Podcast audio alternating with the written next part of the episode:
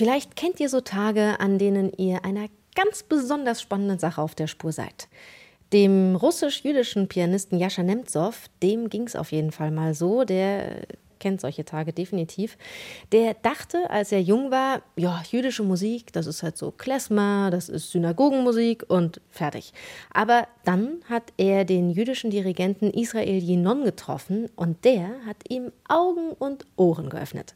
Aber erstmal hallo und herzlich willkommen zu unserem Podcast Zoom Musikgeschichte und was sonst geschah. Hier kriegt ihr wie immer skurrile Anekdoten und Geschichten aus der Welt der klassischen Musik. Jede Woche eine neue Folge und die picken wir raus für euch aus dem Radioarchiv von BR Classic. Ich bin Christine und heute geht es um die Wiederentdeckung der jüdischen Musik durch den Pianisten Jascha Nemtsov. Der ist nämlich aus Sibirien nach Deutschland übergesiedelt und wurde dann in der Berliner Staatsbibliothek fündig. Was er da genau gefunden hat, das hört ihr jetzt. Viel Spaß beim Hören.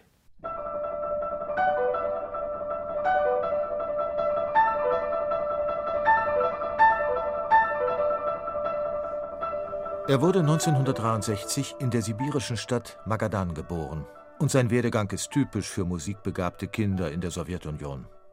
Zuerst bekam Jascha Nemtsov Klavierunterricht an der speziellen Schule für besonders begabte Kinder im damaligen Leningrad. Danach studierte er am dortigen Konservatorium Klavier. Vor 20 Jahren emigrierte Nemtsov aufgrund seiner jüdischen Abstammung nach Deutschland und arbeitete hier als Klavierlehrer.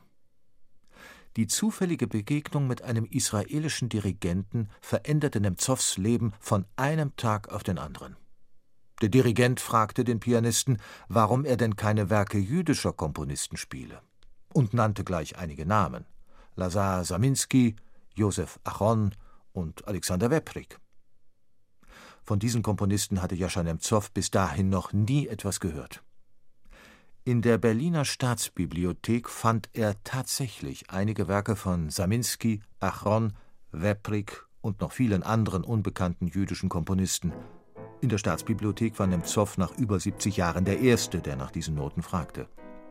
Tagelang saß er in einem Bibliotheksraum am Klavier und spielte die Stücke. Diese Musik war ganz eigenartig, jüdisch und klassisch zugleich.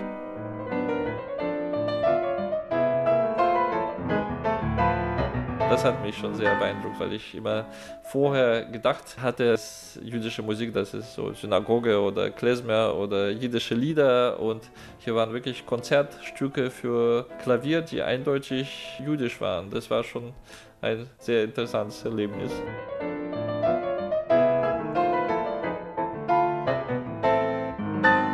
Der Fund in der Berliner Staatsbibliothek ließ Jascha Nemtsov nicht mehr in Ruhe. Ich wollte die ganzen Hintergründe wissen. Ich war so neugierig, woher kommt diese Musik? Was waren die Umstände? Ob das wirklich so eine Richtung war? Weil, also es war wirklich eindeutig, die Komponisten wollten irgendwas Jüdisches schaffen.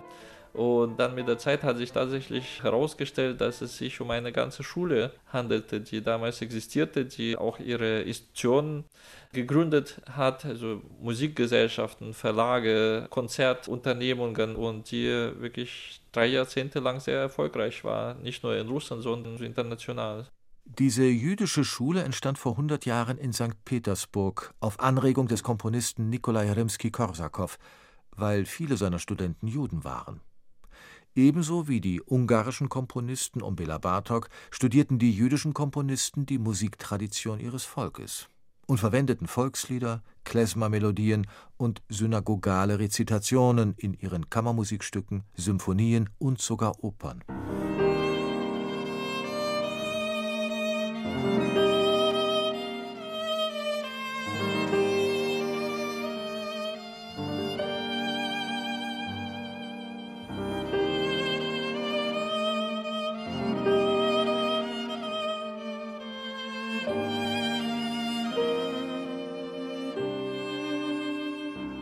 Einer der begabtesten Komponisten war Alexander Weprik. Mit seinen Kammermusikwerken hätte Alexander Weprik sicherlich der neue Bela Bartok der jüdischen Kunstmusik werden können, wenn sich die politische Situation in Russland nicht bald rapide verändert hätte. Die jüdische Kultur war dem Diktator Josef Stalin nicht genehm. Man weiß, dass Stalin damals so einem mehr oder weniger offenen Terror übergegangen ist. Also es war damals in verschiedenen Bereichen der Gesellschaft so ganz große Umbrüche, also die Kollektivierung in der Landwirtschaft, die Industrialisierung, also da wurden auch die letzten Reste der politischen Opposition zerschlagen, aber auch im Bereich der Kultur wurde diese totalitären Tendenzen immer stärker. Die jüdische Kultur, jüdische Musik, also Juden als Nation hatten da keinen Platz. 1929 fanden in Russland die letzten Konzerte mit jüdischer Musik statt. Danach begann der Terror. Alexander Weprik wurde als zionistischer Volksfeind verhaftet. Er starb kurz nach seiner Freilassung aus dem Arbeitslager. Währenddessen unternahmen die ausgewanderten jüdischen Musiker in Europa einen letzten Versuch, die jüdische Kunstmusik zu retten.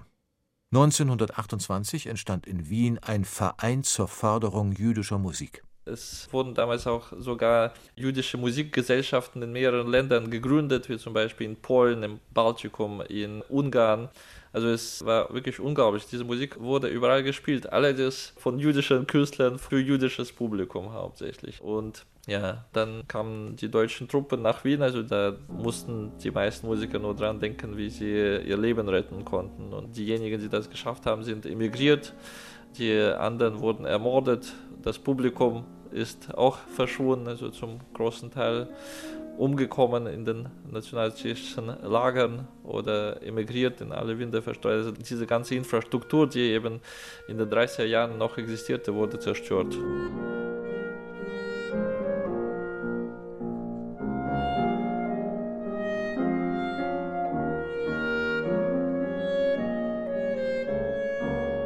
Seit dem Tag, als Jascha Nemzow die ersten Manuskripte in der Berliner Staatsbibliothek entdeckt hat, sind 15 Jahre vergangen. Während dieser Zeit hat Nemzow russische, amerikanische und israelische Musikarchive durchsucht und zahllose unveröffentlichte Manuskripte gefunden. Er hat eine ganze Musikrichtung wiederentdeckt.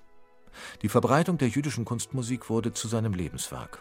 Zusammen mit der Bratschistin Tabea Zimmermann den Geigern Kolja Blacher, Dmitri Sitkowetzki und Ingolf Turban, dem Klarinettisten Chen Halevi und dem Vogler-Quartett hat Jascha Nemzow bereits 23 CDs mit der Musik der jüdischen Schule aufgenommen.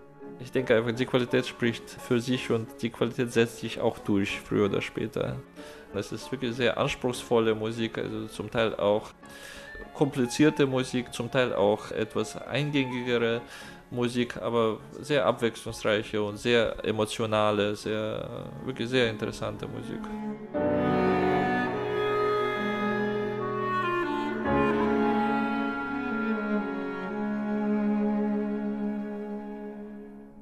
Jüdische Musik aus den 20er Jahren wiederentdeckt. Das war ein Zoom von Julias Milger.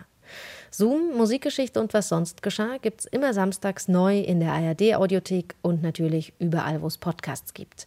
Und abonniert uns doch einfach, dann bleibt ihr immer auf dem Laufenden.